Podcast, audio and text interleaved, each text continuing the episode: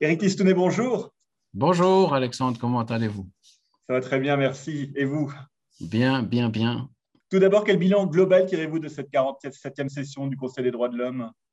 Oh, plusieurs, plusieurs mots-clés viennent en tête. C'est une session très lourde, comme elles le sont toutes, surtout en cette période euh, covidienne, mais c'est une session euh, très chargée aussi en termes de questions à, discuter et évoquer. Mais le bilan global positif en, résolution adoptée, en sujet discuté, etc., est, pour ce qui me concerne, positif.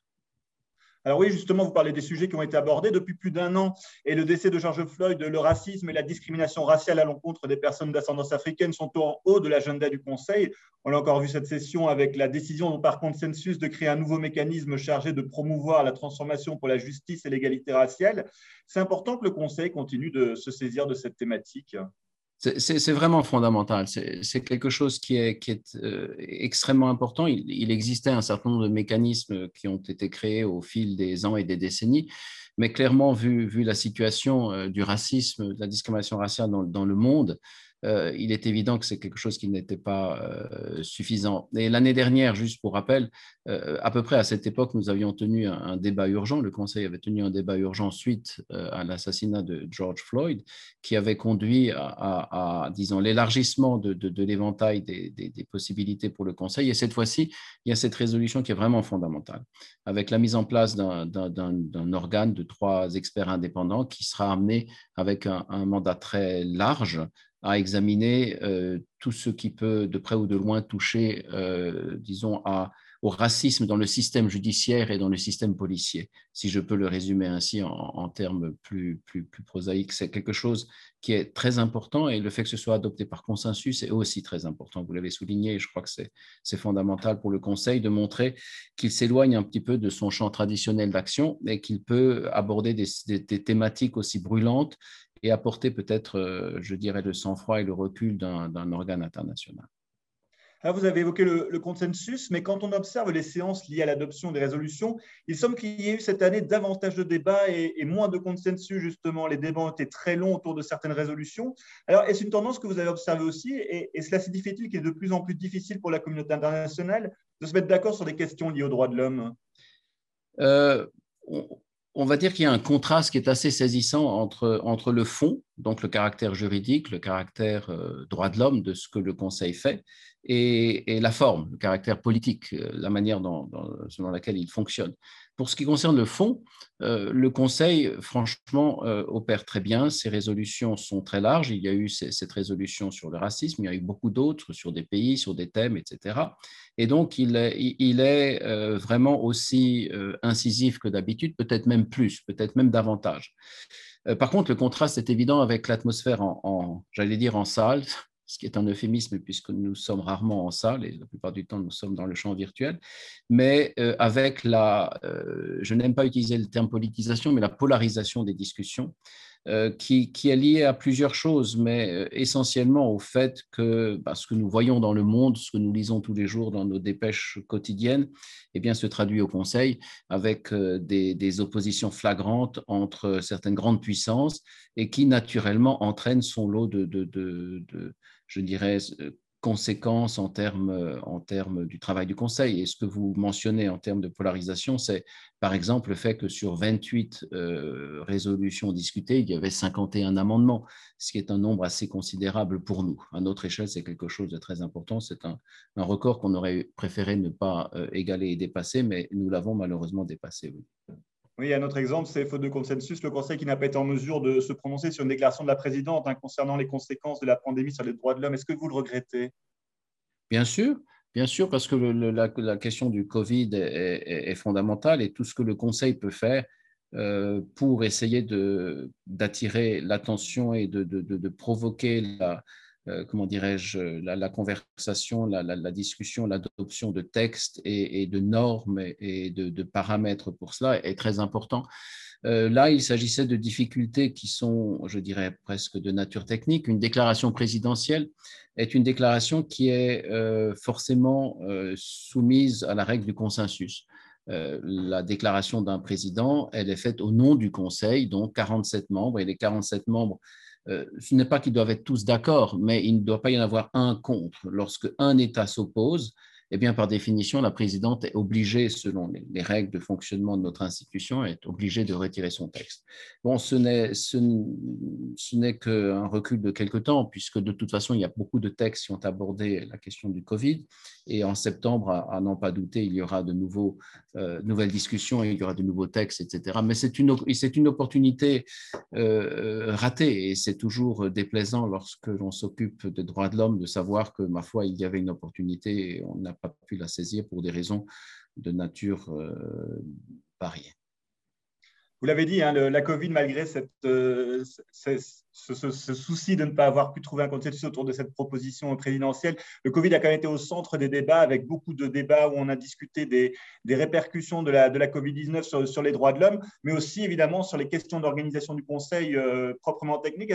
Comment ça s'est passé globalement? Par rapport à cette Covid-19? Oui, sur, le premier point, c'est vraiment euh, important parce que, euh, euh, et en fait, les deux points sont liés. Le, Conseil des droits de l'homme a, je crois, eu cette fortune particulière de décider que, contre vents et marées, il se réunirait et, quelle que soit la manière, il devait tenir ses travaux et de manière complète.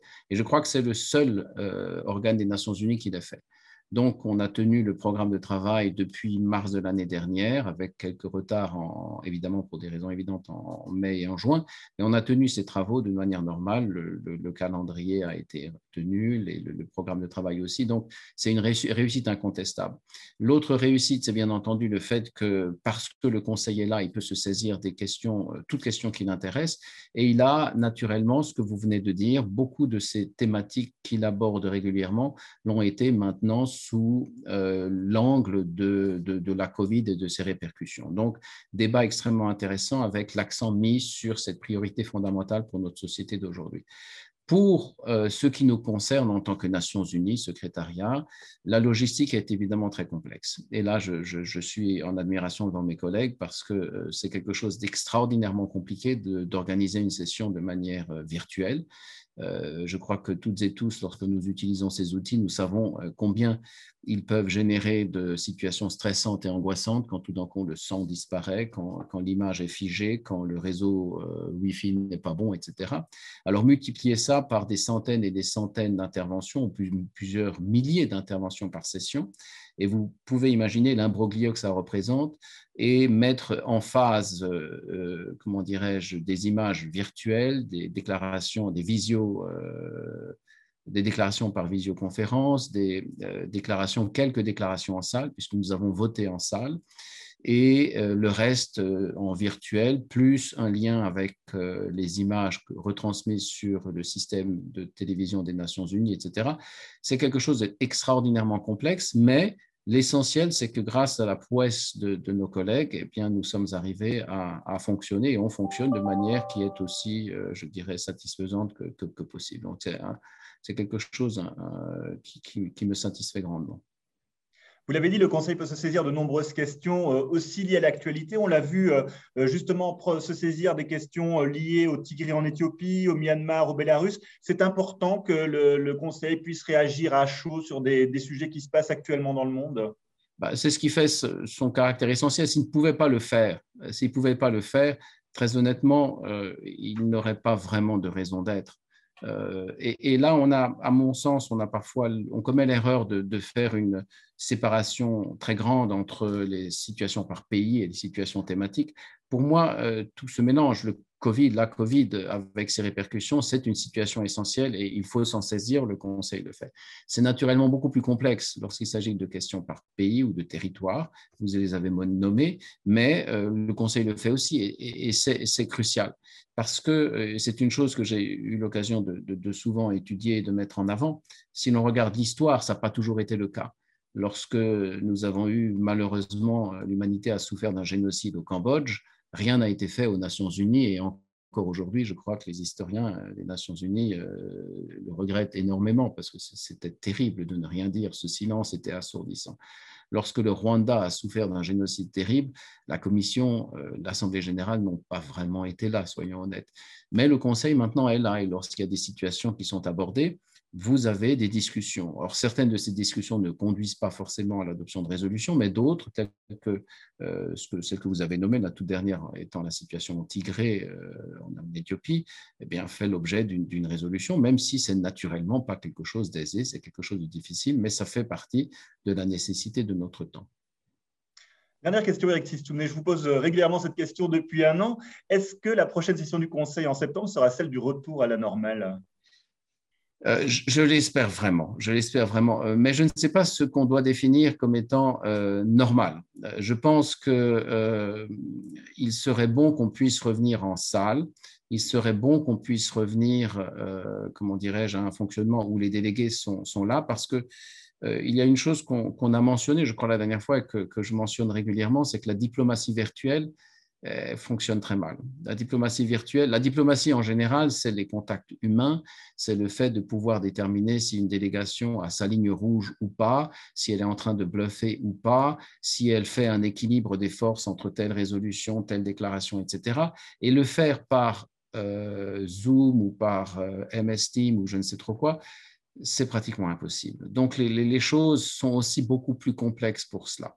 Quant au, je ne parle même pas des difficultés tenant au secrétariat, et la dernière, c'est naturellement le, fait que, euh, ma foi, être dans une salle vide au podium et regarder des, écrans, ça ne remplace pas le contact humain. Et, notre travail à, toutes et à tous aux Nations Unies, c'est un, travail qui est essentiellement humain, et on a besoin de pouvoir rencontrer euh, les humains. Et donc, en septembre, je crois, je pense que nous aurons retrouvé une partie de nos sessions en euh, en, présentiel. Même si, euh, il faut aussi l'admettre, euh, qu'on gardera, et ça je l'espère aussi vraiment, une partie de nos travaux de manière hybride parce que ça nous amène des voix qui viennent de loin et qui ne pouvaient pas venir dans cette ville de Genève qui est très belle mais très chère et très distante. Euh, donc le fait que, je ne sais pas, une déclaration d'un ministre de Micronésie ou d'une organisation du Paraguay puisse se faire euh, très simplement par l'intermédiaire de ces outils informatiques, c'est quelque chose de brillant et magnifique. Mais vivement septembre, une session quasiment présentielle. Eric Tissounet, un grand merci d'avoir répondu à nos questions et d'avoir tiré ce bilan de, cette 47e session euh, du Conseil des droits de l'homme.